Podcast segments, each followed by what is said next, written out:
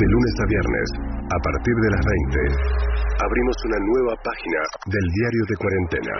El primer ministro ruso, Mikhail Mishustin, infectado por coronavirus.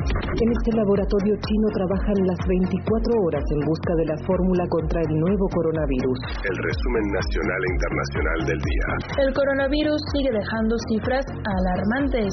A nivel mundial, a la cabeza de los casos está Europa. Con María O'Donnell y Nicolás Artusi. Rusia prolongó hasta mediados de mayo el confinamiento de su población. Ha superado los 100.000 casos y los 1.000 muertos por COVID-19. Conectate con Diario de Cuarentena, lunes a viernes, a las 20 horas, solo por Metro.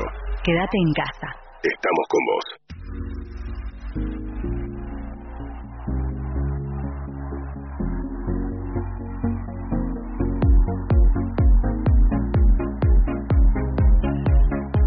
8 de la noche, 4 minutos de este martes, martes 5 de mayo del año 2020. Esta es una nueva página de nuestro diario de cuarentena, el programa especial que hemos puesto en el aire desde el inicio de toda esta loca, loca, loca aventura que está viviendo el planeta Tierra y que tiene como objetivo, como misión, apretar en una hora una síntesis de información seleccionada y curada para saber qué pasa, no solo en el mundo o en el país, sino en la ciudad o en la cuadra con respecto a la pandemia del coronavirus. Yo soy Nicolás Artusi, la veo a ella, mirá qué costumbre nos hemos dado ya. Hoy es la edición número 25 de nuestro diario de cuarentena, así que Muy estamos bien. a punto de cumplir un mes con ustedes.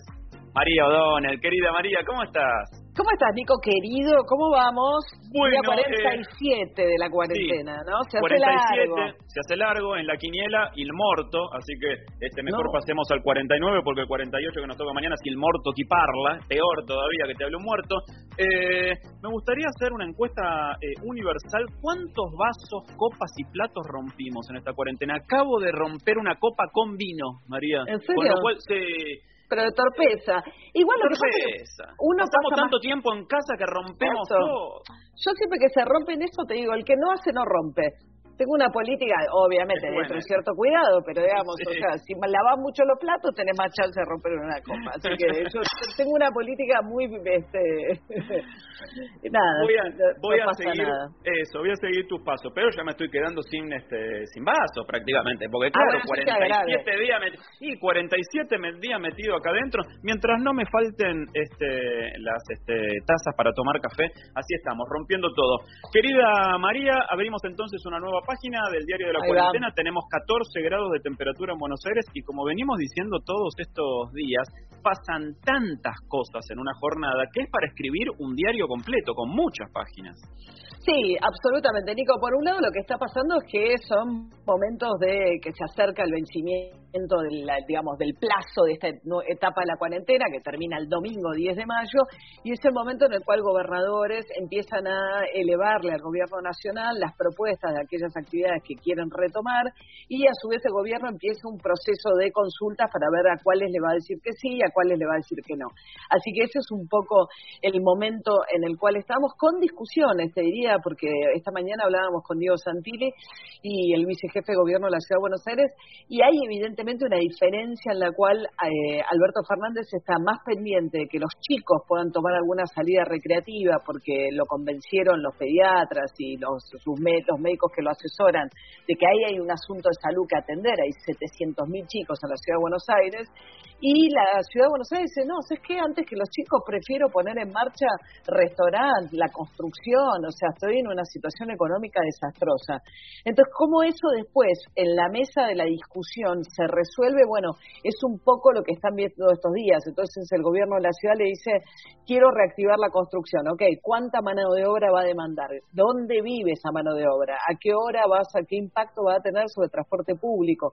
Otra cosa que nos decía esta mañana Diego Santilli era, o sea, es que en los autos ya están ingresando, en los ingresos a capital, casi el 80% de los autos que ingresaban en un día normal.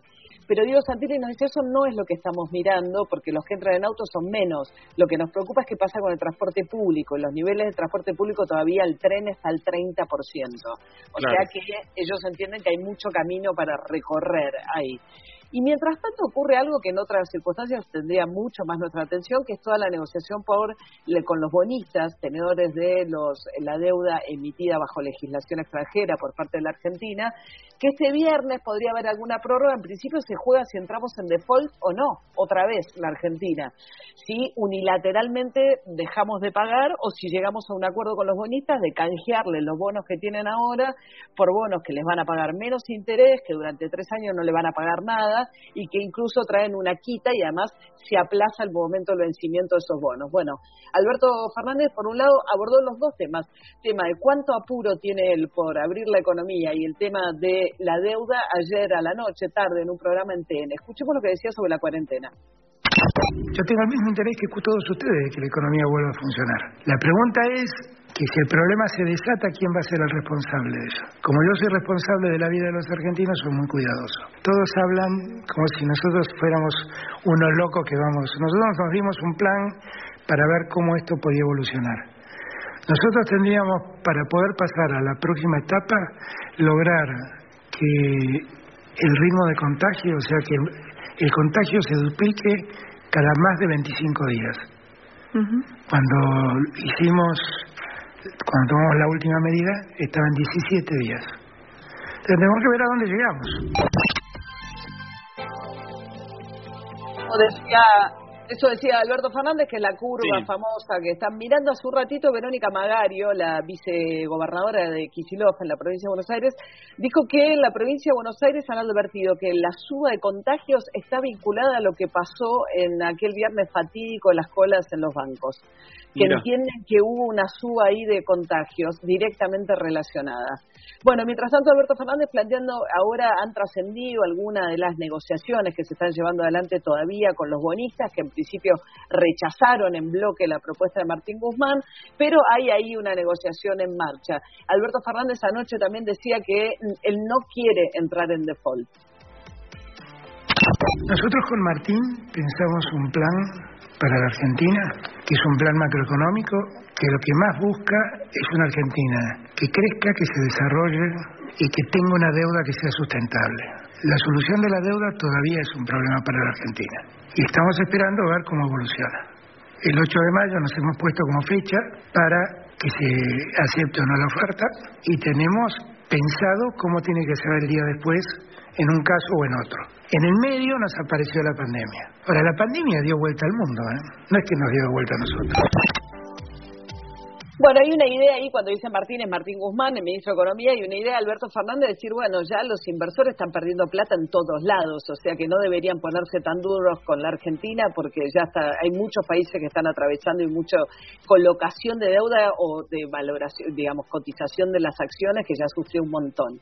Mientras tanto, eh, Fernán Quiroz, el ministro de Salud de la Ciudad de Buenos Aires, Nico, hoy dijo que ellos no creen la idea del el contagio controlado, la idea del contagio manejado nada, de permitir un poco de circulación para que el virus circule más y que la propia, digamos, inmunidad que cada cuerpo va generando, los anticuerpos, hagan como una barrera humana este, contra el coronavirus. Dijo que no hay manera de controlar el contagio porque no hay instrumentos de precisión para eh, diagnosticar el coronavirus por el tema de los asintomáticos y demás, y que como sería imposible eh, digamos, diagnosticar con precisión a todo el mundo, no se puede hacer un contagio controlado. Y además los países que pusieron en práctica de una manera temprana la idea del contagio controlado tuvieron muy malos resultados. Uno de ellos es Inglaterra, el Reino Unido, del que vamos a hablar ahora porque ya se convirtió en el segundo país eh, con más contagios en el mundo. Y otro es Suecia, que todo el tiempo se pone como ejemplo, pero que de los cinco países nórdicos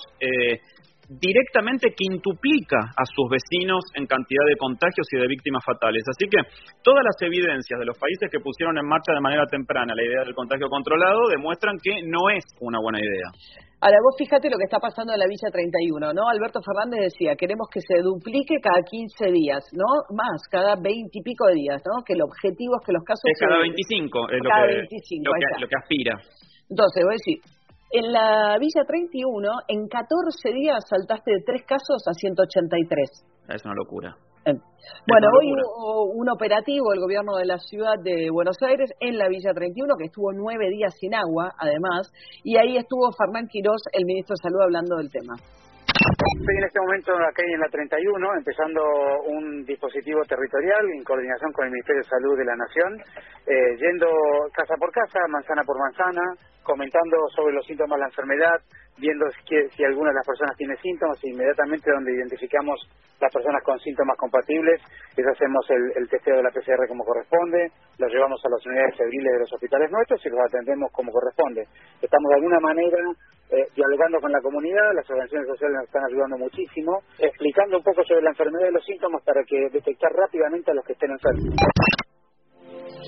Bueno, ahí hay un problema, Nico, porque además si los contagios se expanden, digamos, eh, mucha gente muy necesitada de salir a laburar, entonces eh, hay que eh, realmente, y no hay forma de hacer eh, aislamiento, las situaciones, digamos, de altísima densidad poblacional, de calles muy angostas, de gente que concurre en algunos este, puntos muy masivamente a los comedores, que nos contaba anoche eh, el profesor del comedor del fondo, en fin.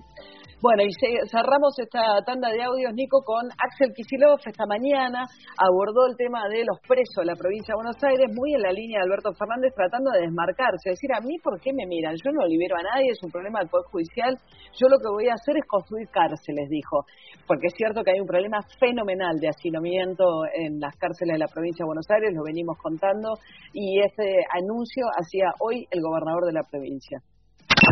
Lo que venimos a hacer es reafirmar que el, la obligación del Poder Ejecutivo no es decidir ni libertades, ni condicionales, ni domiciliarias, sino alojar en sus cárceles a quienes el Poder Ejecutivo dispone que tienen que estar en situación de encierro. Y hoy podemos anunciar que en los próximos meses vamos a estar inaugurando 1.350 nuevas plazas en el servicio penitenciario bonaerense. Hace muchísimo tiempo y pocas veces, tal vez nunca en este plazo, haya habido un incremento tan grande en la capacidad carcelaria de la provincia.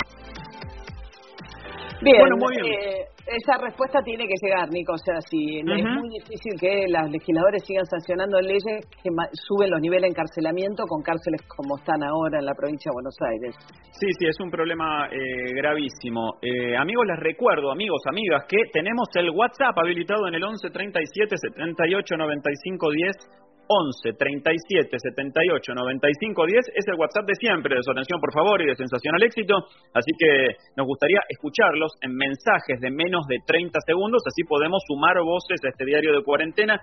Hay algunos países, ayer hablábamos puntualmente de Italia, en un rato vamos a hablar de España, que empiezan a ver, viste, la luz al final del túnel. Son países que pasaron los peores momentos y que de a poco se van a reabrir, se van reabriendo algunas de las eh, funciones sociales, recreativas, económicas, pero mientras eso sucede, hay otros países en el mundo que recién ahora empiezan a vivir los días más oscuros, ¿no? Y si hablamos de los días más oscuros, la célebre frase de Winston Churchill, justamente el Reino Unido está entrando en la fase de los días más oscuros porque hoy se convirtió en el segundo país del mundo con mayor cantidad de casos. Hoy se conoce un antecedente que ha generado mucho, mucho impacto. El Reino Unido registra más muertes que Italia por coronavirus. Esta mañana la Oficina Nacional de Estadística de ese país ha precisado que los decesos en Inglaterra y Gales alcanzan más de 29.600, a los que hay que sumar los fallecidos registrados en Escocia e Irlanda del Norte, lo que eleva en definitiva a 32.313. Impresionante, no solo la cantidad de contagiados, sino que 6.300.000 personas perdieron el trabajo, la quinta parte de la población activa del país. Es impresionante en el Reino Unido el golpe del coronavirus. Y el impacto sobre empleo, acá ya se está sintiendo muchísimo, Nico, también el impacto sobre empleo es de lo que queda después lo peor. Y acá en Argentina la pregunta va a ser sobre la supervivencia de las pequeñas y medianas empresas, sobre todo las pequeñitas, el pequeño comercio, ¿viste? Si logra aguantarlo. Eh, pero el número es espeluznante de muertes en Inglaterra. Lo mismo, Estados Unidos hoy, viste que eh, hicieron un nuevo cálculo y la estimación ahora es que pueden llegar a llegar a tener 130.000 muertos de coronavirus en Estados Unidos.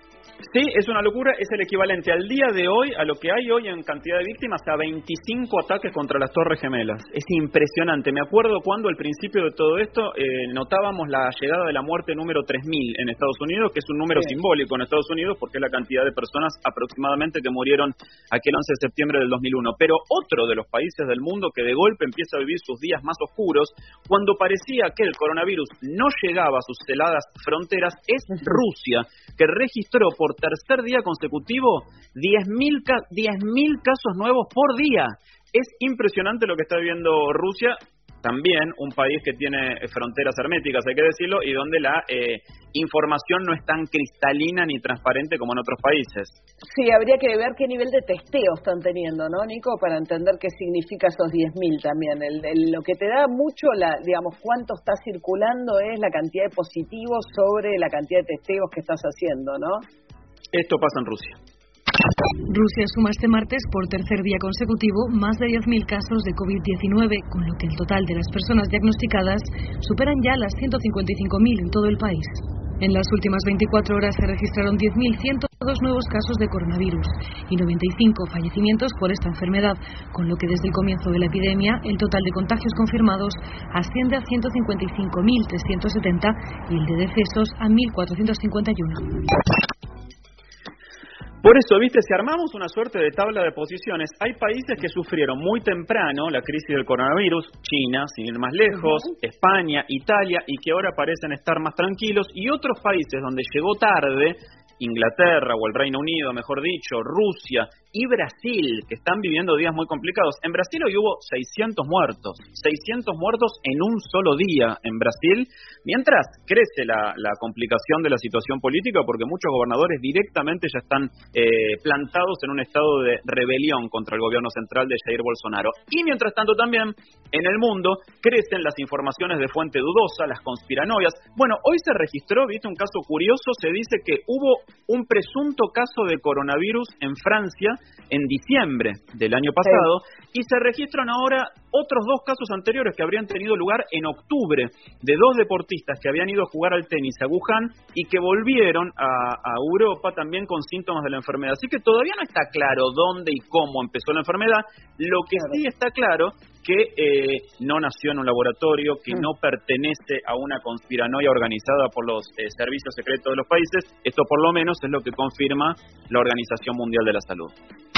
María Bankerkove, jefa del Departamento de Enfermedades Emergentes de la OMS.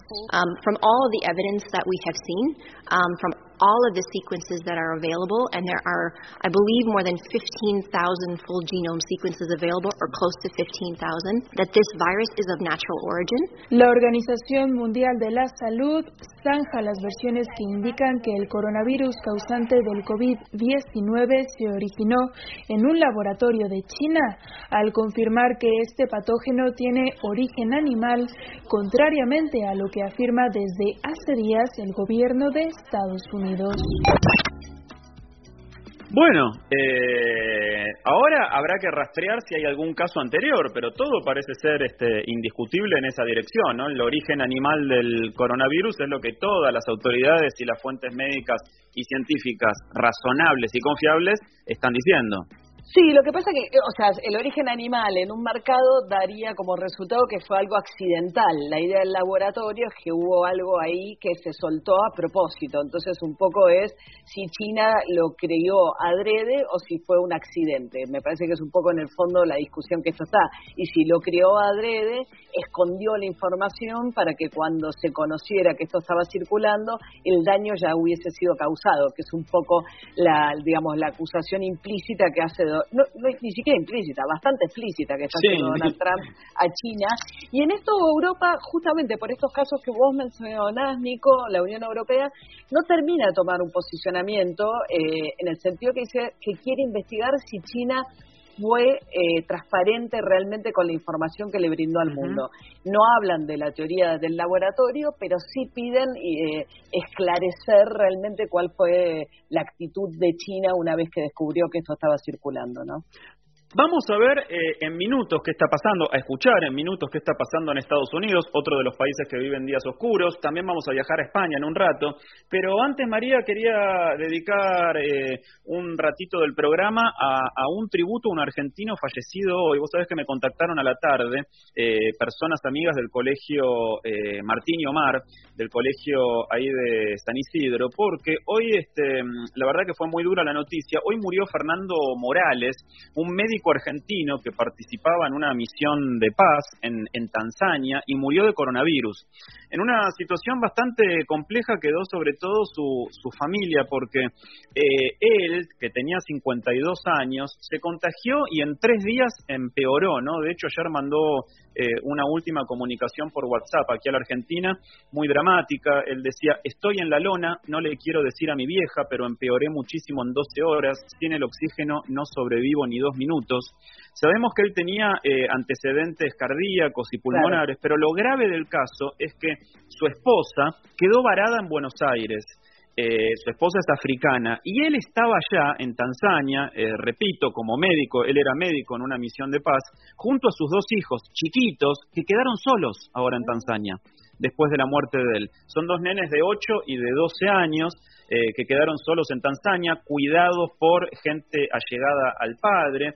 El padre eh, Fernando, ¿no? El, el, argentino fallecido, era médico, había participado durante muchísimos años de Médicos Sin Fronteras y había venido por última vez a la Argentina en noviembre porque había fallecido su hermano. Seis meses después muere él estando en Tanzania con sus dos este, chiquitos de 8 y 12 años y con su mujer varada acá. Ahora los chicos quedaron solos allá. No hay embajada argentina en Tanzania. Eh, tienen que hacerlo desde la embajada eh, de Nigeria. En Nigeria sí hay embajada argentina.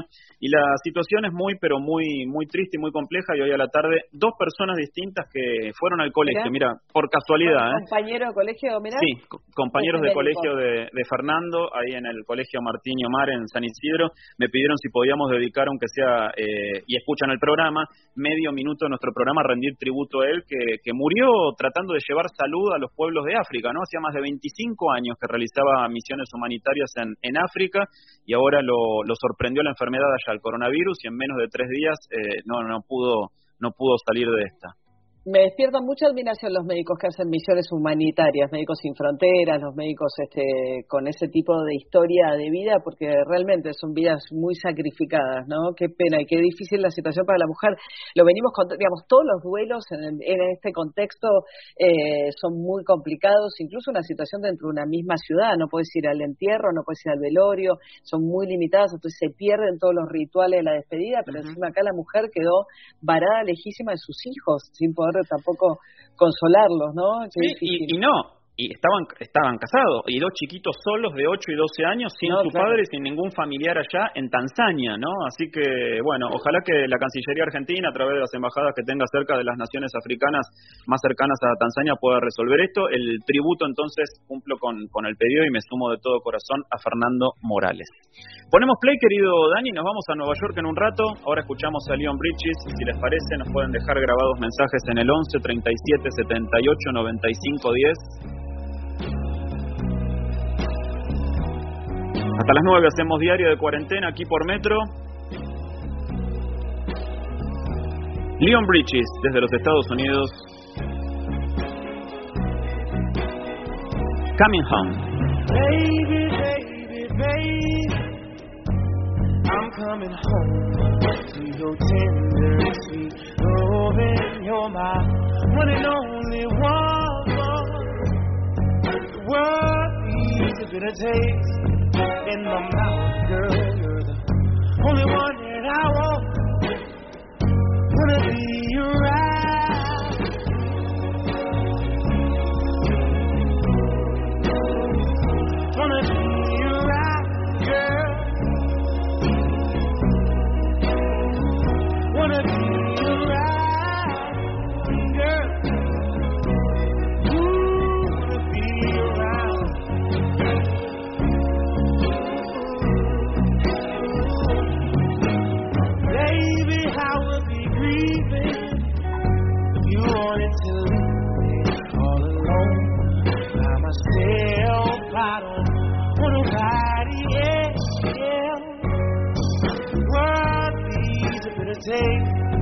In my mouth, girl. You're only one that I want.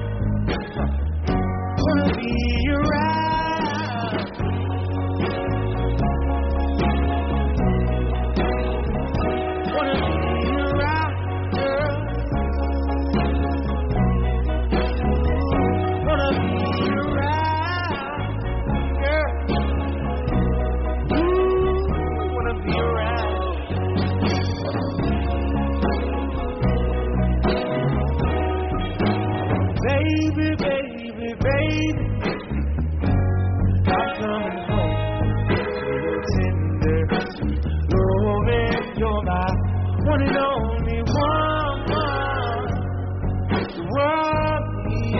day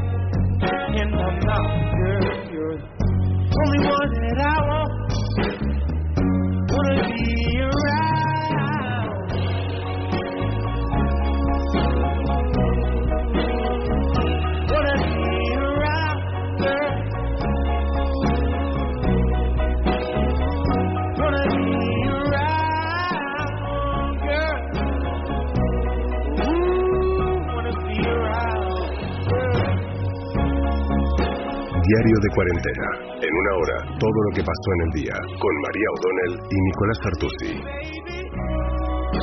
Esperamos mensajes en el 11 37 78 95 10, el número de siempre de WhatsApp, de su atención por favor y de sensacional éxito. Ya lo tienen que tener agendado en la lista de contactos, digo yo, los números de metro, ¿no? Si sos un oyente frecuente que participás, tenés que tenerlo agendado, María.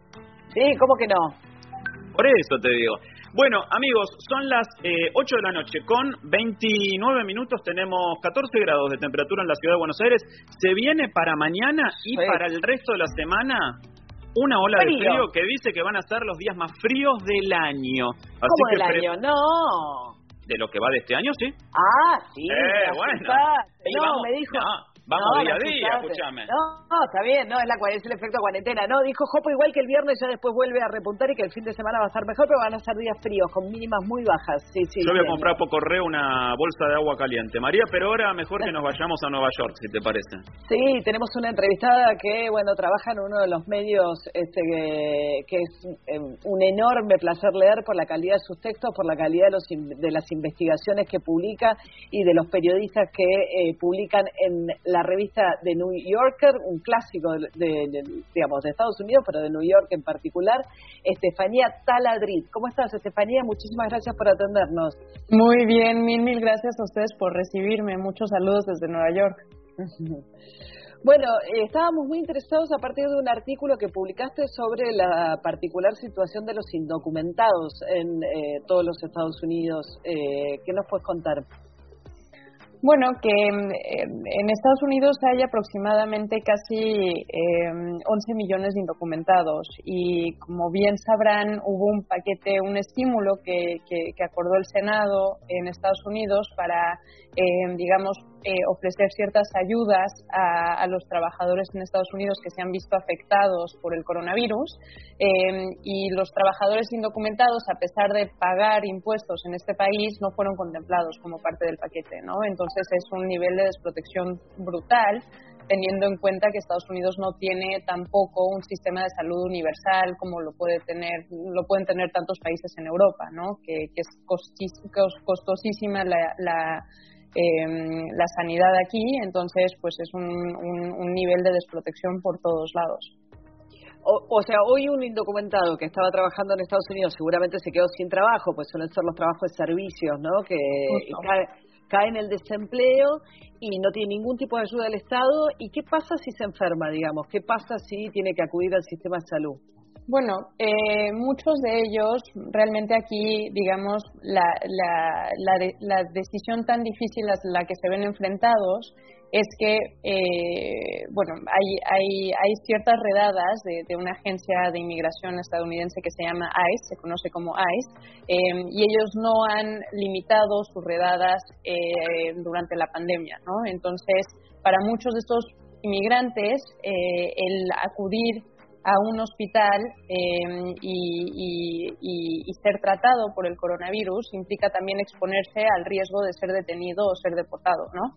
Eh, y, encontrarse con esta agencia que les comento que se llama ICE. Entonces, pues muchos de ellos deciden no ir. Em, si, si, presentan síntomas, lo mejor es, es este, permanecer en el hogar y quedarse ahí para no verse enfrentados al riesgo de ser deportados a sus países. Estamos hablando con Estefanía Taladrid, periodista de la revista de New Yorker. Ella publicó un artículo muy este, interesante y muy revelador, sobre todo acerca de la situación de los indocumentados o de los inmigrantes que tienen trabajos precarizados en, en Nueva York. Otra de las revistas importantes de ahí, la revista New York, publicó la semana pasada en tapa, con títulos catástrofe también, el tema Corona pobre, Corona rico, y decía la diferencia entre vivir o morir depende del dinero que uno tenga, ¿no? Esta estratificación es tan notoria eh, realmente, Estefanía, teniendo en cuenta que, como decíamos acá, casi el 60 o 60 y pico por ciento de las víctimas son entre hispanos y, afroamericanos. Sí, absolutamente, absolutamente. Es una diferencia que se ha visto, eh, digamos, es abismal, ¿no? Sobre todo porque bueno, algunos se pueden dar el lujo de, permanecer en sus hogares, de comprar suficiente comida para estar en cuarentena pues semanas o meses, incluso porque es la situación a la que nos vemos confrontados, pero muchos obviamente no tienen cómo llegar a fin de mes y, y esto no ha hecho más que digamos vulneralizar ponerlos en una situación mucho más vulnerable. El otro día escuchaba a Estefanía cuando le preguntaron al presidente Donald Trump en ese reportaje con, eh, con Fox, eh, que él decía, ¿y qué explicación tiene usted para que haya tanta más incidencia de negros, latinos en la cantidad de muertos por coronavirus? Y él dice, bueno, y asiáticos también. Él dice, bueno, y juntaban las manos, ¿no? Me acuerdo del gesto y dice, no, es que trabajan en, restaurantes, en cosas donde hay mucha gente, entonces están todos juntos, dice, pero no sé, vamos a ver, vamos a ver. Eh, era una explicación, ¿no? Como muchas otras, ¿no? Que hemos escuchado. No sé si, les llegó ahí que hace escasos días también eh, le aconsejó a la gente que si se tragaban cloro, eh, bueno, quizás lo, se, se, protegerían del virus, ¿no? Realmente hemos llegado a escuchar unas declaraciones tremendas del presidente y lo más preocupante es que no nos podemos olvidar de que también es candidato, ¿no? Entonces, em, digamos, muchos de los medios aquí un poquito el dilema al que nos vemos enfrentados es hasta qué punto cubrimos esos briefings que, tiene, que tiene el presidente todos los días, en los que dice absolutas sandeces sobre la, pandemia y el virus y, presenta consejos sin ningún tipo de base científica eh, en un contexto electoral, ¿no? En un contexto en el que el otro candidato, el candidato Joe Biden, pues se ha visto completamente nublado por la pandemia y digamos que no tiene el foro que tiene el presidente día con día. Claro, pero me parecía esta explicación de él de decir que se mueven en lugares donde hay mucha gente, digamos, eh, por supuesto que no es una explicación razonable por lo que nos estás contando, pero sí es cierto que muchos de los inmigrantes trabajan en el sector de servicios, ¿no?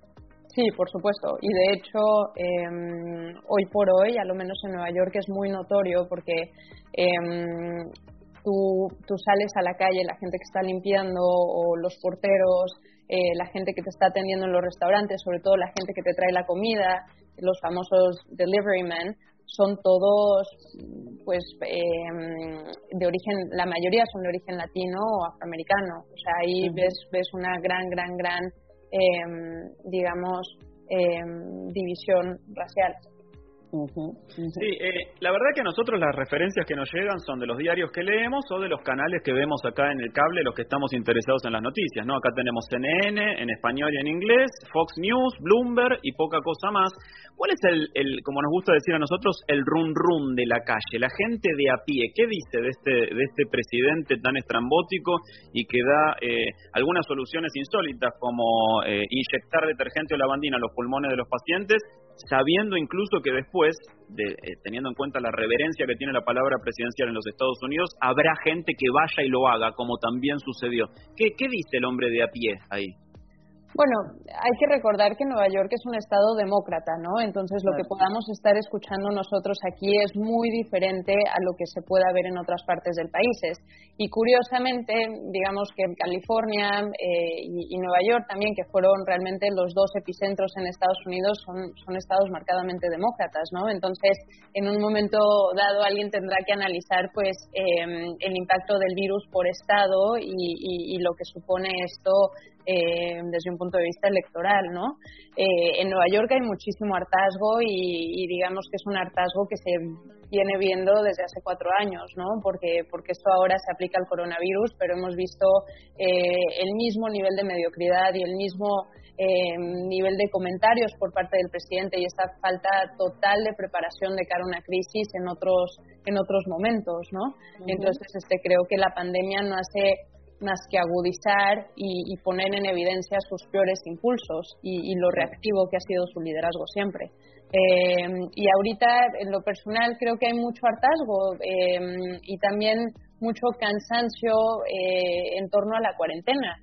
seguro les llegaron a ustedes las imágenes de los neoyorquinos este fin de semana con, con un sol maravilloso en el jardín, disfrutando, paseando y demás. La gente está harta de estar encerrado y eso que nosotros no tuvimos, eh, digamos, un, confinamiento como lo pudieron tener los españoles o los italianos eh, en Europa, ¿no? Digamos que para nosotros quedarnos en casa fue una recomendación, pero, pero jamás nos multaron eh, y, siempre tuvimos la opción y seguimos teniendo la opción de salir a la calle sin problema, de hacer deporte y demás. Entonces ha sido un confinamiento mucho más leve comparado con otros países. Claro. Ahora, el otro leía una nota el otro día de, Joseph Stiglitz, premio Nobel de Economía, ¿no? columnista del New York Times, que lo que hablaba es acerca de la vergüenza que debería tener un país que es, bueno, uno de los países más ricos del mundo, pero además que es el país que más invierte en salud por en su PBI, por los mm. costos que tiene el sistema de salud, y es el que peor ha respondido ante el coronavirus, con lo cual es eh, enorme el contraste, ¿no? De un país rico que invierte un montón, que por supuesto que invierte muy mal. Sí, absolutamente, absolutamente. O sea, aquí no, no les puedo contar la cantidad de compañeros que, tengo eh, fuera de la oficina que, que, no tienen seguro, que tienen miedo a, a, acudir al hospital por el costo que eso representa para, para, para cosas básicas, ¿no? Incluso para las mujeres, te, hablo de servicios de, ginecología y demás, o sea, consultas básicas que, que, pensarías que, pues no deberías de planteártelas seriamente, pero, pero, pero que representan un coste que, muchos profesionales sencillamente no pueden cubrir, ¿no? Em, y por no hablar de, lo caros que son los seguros aquí, o sea, es, es algo que, que espero de todo corazón que, que a raíz de esto eh, la élite política y el, y, el, y el, debate y la conversación gira en torno más a, a, tener un sistema de salud eh, un tanto más equitativo, ¿no? Porque porque como está ahora sencillamente es, es inhumano casi. Y todo el salvataje, ¿cuál es el tamaño, digamos, estos 3.000 trillones? Ya no sé, porque viste que es medio difícil de traducir las cifras en inglés al castellano. Siempre nos confundimos con los billions, ese es el problema. Y los trillions ni te digo. Ni hablar, ni hablar. Pero hubo como una ayuda, salvo los inmigrantes, general igual, y, un mismo monto para todas las familias, y después fundamentalmente dirigido a salvar empresas, ¿no? O sea, finalmente este paquete de ayuda. Pequeños negocios, sobre todo. Eh, pequeños negocios, que luego hay una controversia porque los límites creo que eh, estaban en, tener, básicamente tú como empresa podías aplicar aún si tenías miles de empleados, ¿no? Entonces ahí la idea del pequeño negocio eh, se perdía un poco, pero, pero sí, realmente el estímulo el paquete que presentó el Senado eh, pues se aplicaba a los empleados que, que ganaran que, hubieran ganado menos de 70 mil dólares eh, el año anterior. Y, y, bueno ellos recibieron un cheque eh, Trump al principio no sé si lo vieron pero quería mandar el cheque con su firma eh, le dijeron que no era su chequera personal. Que claro. Como si fuera en un, teletón, ¿no? En un show de televisión cuando te dan el, cheque gigante. ¿No? El cheque gigante en el teletón Él quería hacer eso. Pero como si saliera de su bolsillo y no de los impuestos que paga la gente, ¿no? No el dinero público pero ahí volvemos un poco a la, dinámica electoral que es tan, tan complicada, ¿no? De cara a esta pandemia en Estados Unidos.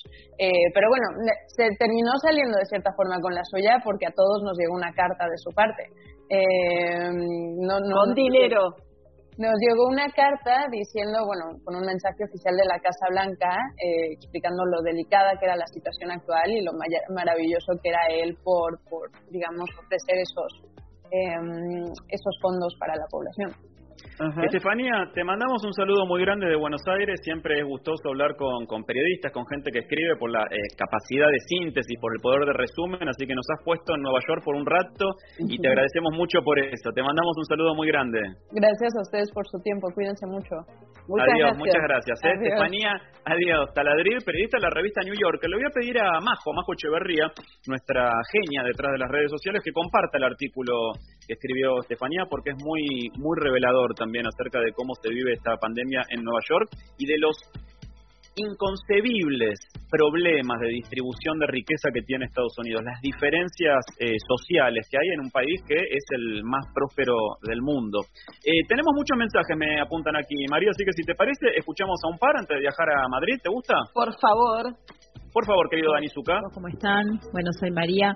Quería consultarles porque yo tengo que pedir un turno en ANSES para tramitar el subsidio de contención familiar porque falleció mi papá el 30 de mayo del año pasado. Yo había perdido el documento, entonces no lo hice antes y ahora pensaba hacerlo, pero el tema es que no me atienden ni en el 130 y en la página web también me dicen que no me pueden dar turnos. Quería saber qué pasa con eso, si voy a tener más tiempo disponible para hacerlo o cómo sería. Gracias. A ver, Nico, una de las vergüenzas grandes, pa, creo yo, una de las cosas más inexplicables que ha estado pasando todos estos 47 días que llevamos de cuarentena es que las oficinas de ANSES estuvieron cerradas. La oficina de ANSES es la principal presencia o la principal forma de llegada del Estado a eh, los que a todo tipo de beneficios, o sea, jubilados, pensionados, el plus, todo lo paga el ANSES y cerró sus oficinas. Me parece que una de las muy buenas decisiones, la primera decisión que tomó Fernanda Raberta al eh, eh, asumir al frente del ANSES es ordenar que vuelvan a trabajar los empleados del ANSES. Lamento si alguien se enoja conmigo, pero me parece inexplicable. Y lo que pasa es que por ahora van a funcionar eh, muy poquitas oficinas con abiertas al público, van a estar asistiendo como ANSES central, pero sin apertura al público. Y dicen que a la brevedad van a empezar a dar turnos. Por supuesto que por todo el tiempo que estuvieron cerrados no pueden correr los plazos. Pero bueno, para contestarle a María, mi tocaya, yo estaría atenta porque en cualquier momento van a empezar a dar turnos para el ANSES es inexplicable que lleven 47 días sin atención. ¿No les parece, María, Nico, que el IFE podría, no sé si quedarse para siempre, pero tal vez extenderse un poco más en el tiempo con esto de la pérdida de, empleo que deja la pandemia? Y por ahí creo que es como una manera, es lo más parecido al salario universal. Sí, es cierto, es algo de lo que se, eh, perdón María, se debate en todo el mundo y una de las cosas que sí podemos confirmar en el mensaje de este oyente es que escucha la radio muy fuerte él, ¿eh? El IFE, el ingreso familiar de emergencia, que ya confirmaron que lo prorrogan para el mes de mayo, que son los 10 mil pesos para gente que, eh, digamos, que, que, no tenga ningún tipo de.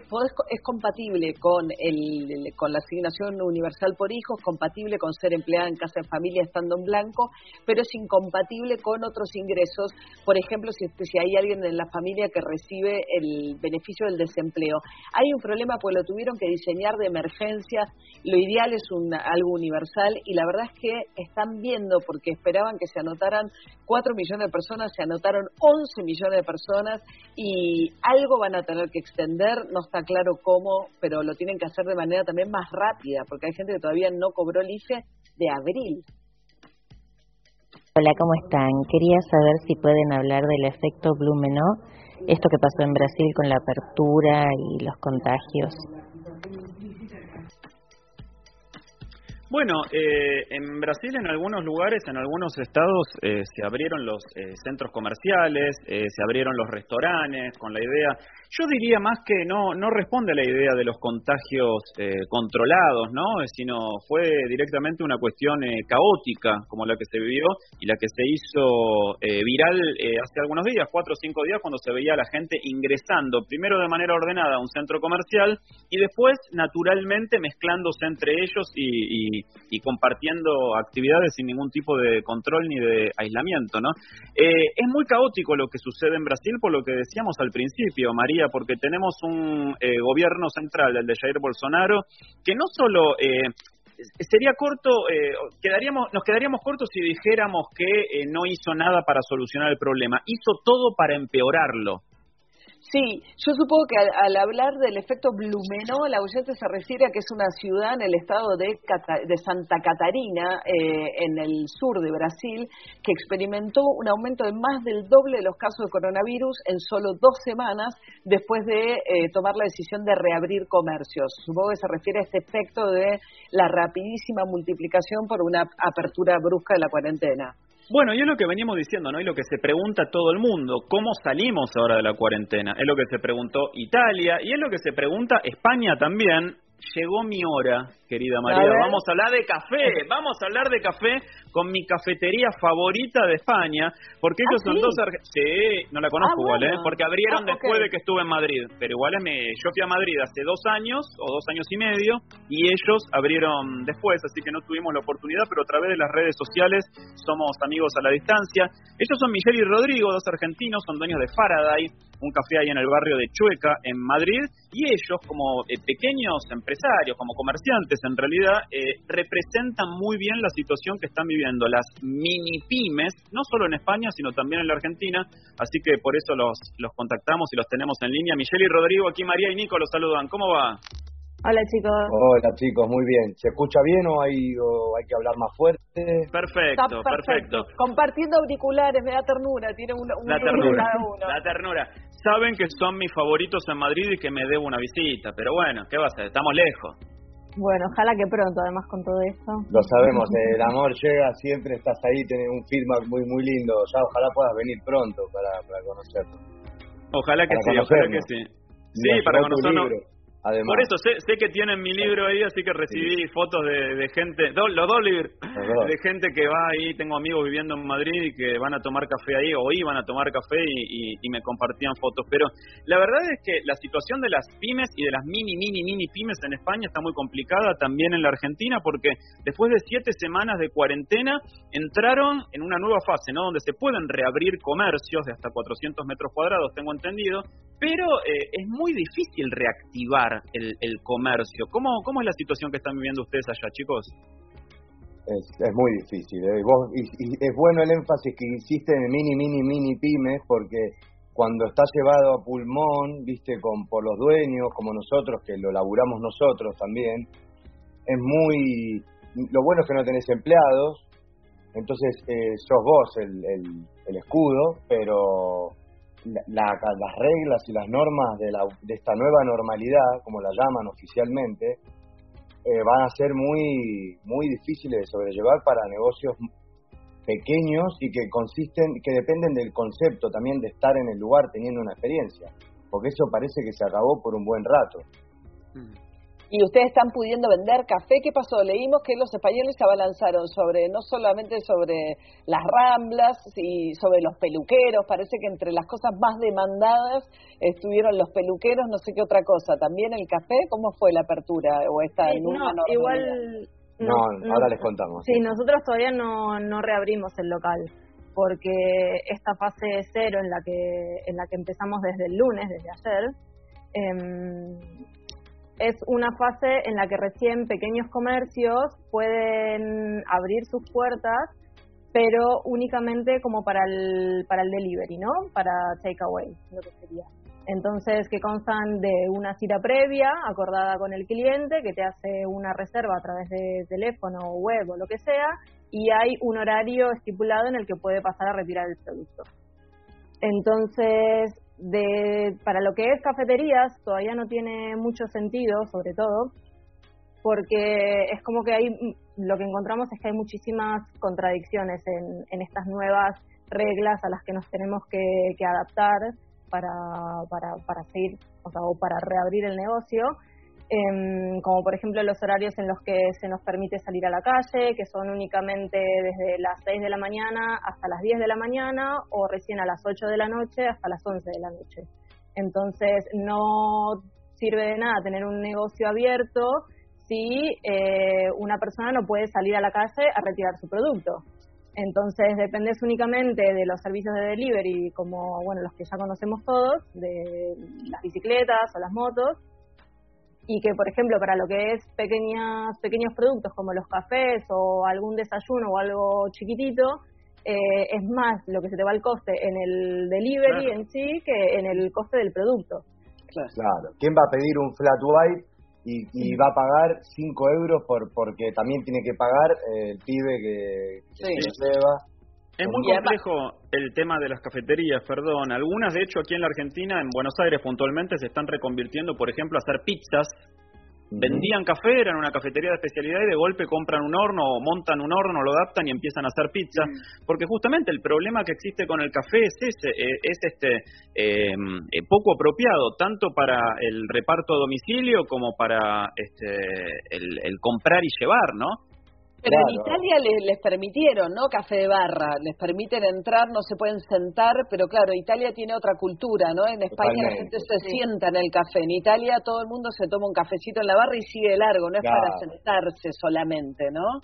Sí. toman expreso, mm, toman el expreso ellos cortito como nosotros también sacamos esa tradición de los de los italianos y acá es diferente, si acá les gusta sentarse, eh, les va a costar mucho a los españoles esto, realmente hay que verlo cómo, cómo es, porque eh, el español es muy, eh, curiosamente una de las de las curiosidades de esta fase, porque esta es la fase cero, es muy forzada, muy forzada, como explicó Michelle, eh, solo para delivery, pero concertado, no no es un takeaway espontáneo, no puede pasar el cliente a buscar y pedirte un café con leche en la puerta. Entonces es un poco, eh, por eso nosotros no abrimos eh, esta semana todavía, vamos a abrir en la fase 1 el lunes que viene, porque ya, se- ya va a existir la posibilidad de que el cliente venga a la puerta, aunque De manera que- espontánea. Exactamente. Claro. Entonces claro. también tiene sentido porque nosotros, eh, bueno, está bien, somos tienda, viste que somos disquería nosotros también, porque estamos muy enfocados en la música. Entonces, bueno, esa, esa fase ya va a tener más sentido eh, porque va a poder pasar un cliente a, a, bueno, a mirar, a mirar discos, aunque sea de a uno, con guantes, aunque tengas que marcar líneas en el piso o balizas, es un poco, son esas las normas. Sí. Es, es aplicar el- las normas del aeropuerto a la vida cotidiana, ¿no? Y esto conspira contra la espontaneidad y contra la vida que conocíamos en las ciudades, en las cuales uno era un flanero, a lo mejor va caminando, va Eh. paseando por ahí, para, se toma un café, entra, compra un disco, cruza, va a la plaza, bueno, todo eso cuando volvamos a la nueva normalidad eh, no va a existir. Bueno, por ahí Eh, viene la vacuna, che, pongámosle un poco por de... un tiempo, claro. Pongámosle, ¿no? No, por supuesto. Michelle y Rodrigo, eh, muchas gracias, eh, amigos, por, por este momento.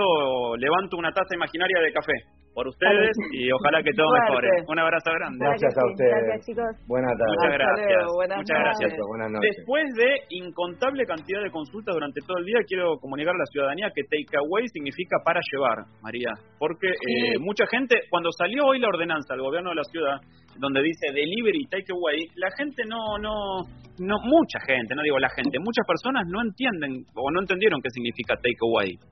No, claro, es que eh, voy yo personalmente y me lo llevo, digamos, ¿no? Eso. Es básicamente la diferencia. El delivery tengo que mandar a alguien que me lo vaya a buscar. El, El delivery, claro, viene la motito a la puerta de tu casa, te toca el timbre, bajás y listo, y le pagas eventualmente o pagas por internet. Pero lo que dicen takeaway es el para llevar, uno encarga algo, va hasta el comercio, lo retira uno y se lo lleva a su casa uno.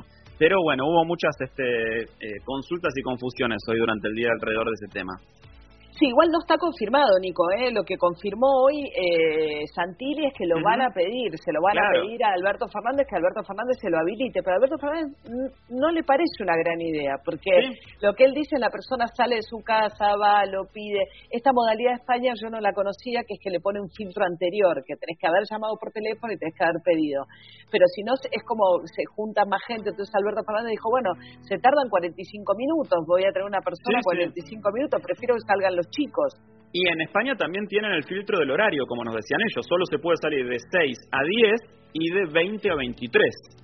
Entonces, eso también hace está está pensado para que haya eh, poca gente en la calle en el horario en el horario pico. Pero bueno, María, llegaron los números de hoy. Sí, Nico estaba tratando de mirar la cantidad ah, de nuevos contagios, pero acá va. Eh, titi. Hoy se confirmaron 134 nuevos casos eh, estamos más o menos en línea, ¿no? Eh, con respecto a lo que venimos informando todos estos días. Eh, estaba mirando ayer como para comparar, porque es un poco 104, no, hay 30 casos más que ayer.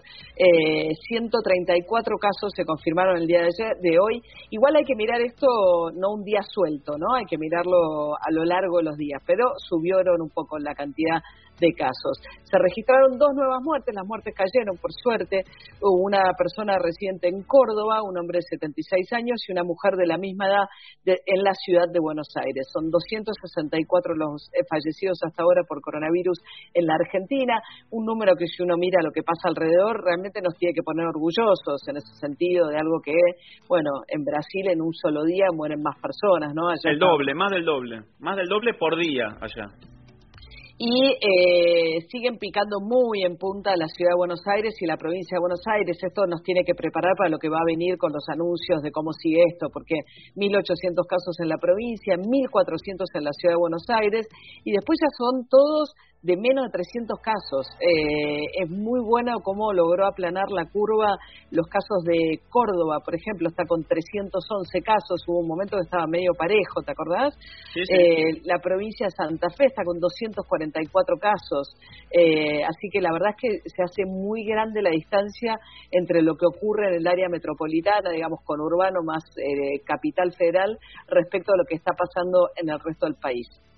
Querida María, yo sé que tu corazón melómano me pide volver a España, aunque sea a través de la música, así que te propongo... Era ¿eh? nuestro compromiso. Cuando pasamos por alguna parte del mundo nos quedamos con un poquito de música.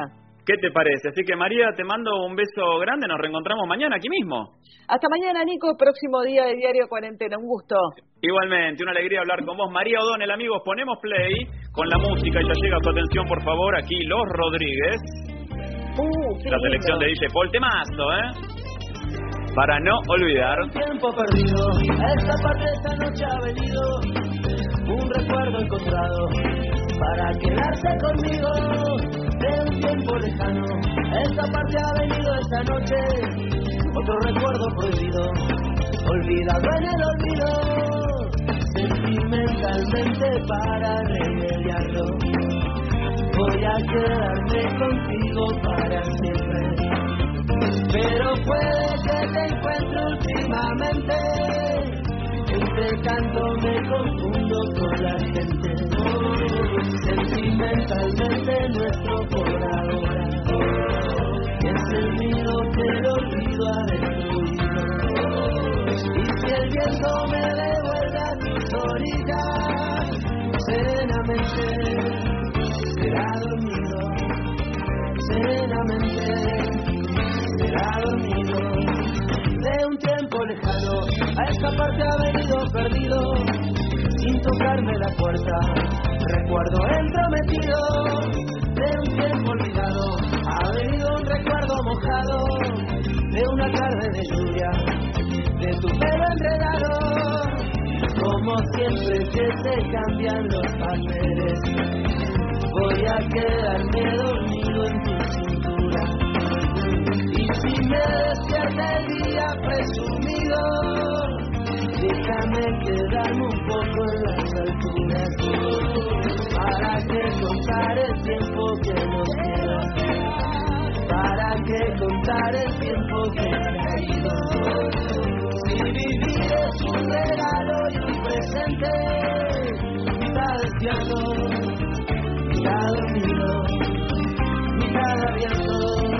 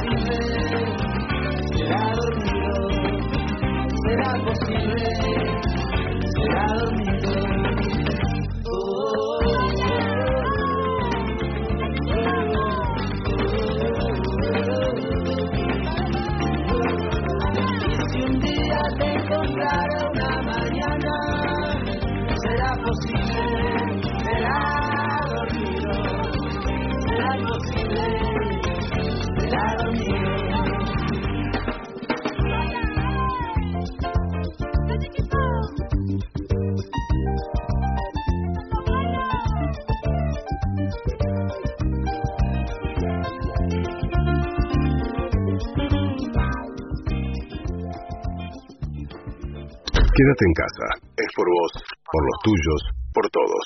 Metro 95.1. Sonido urbano.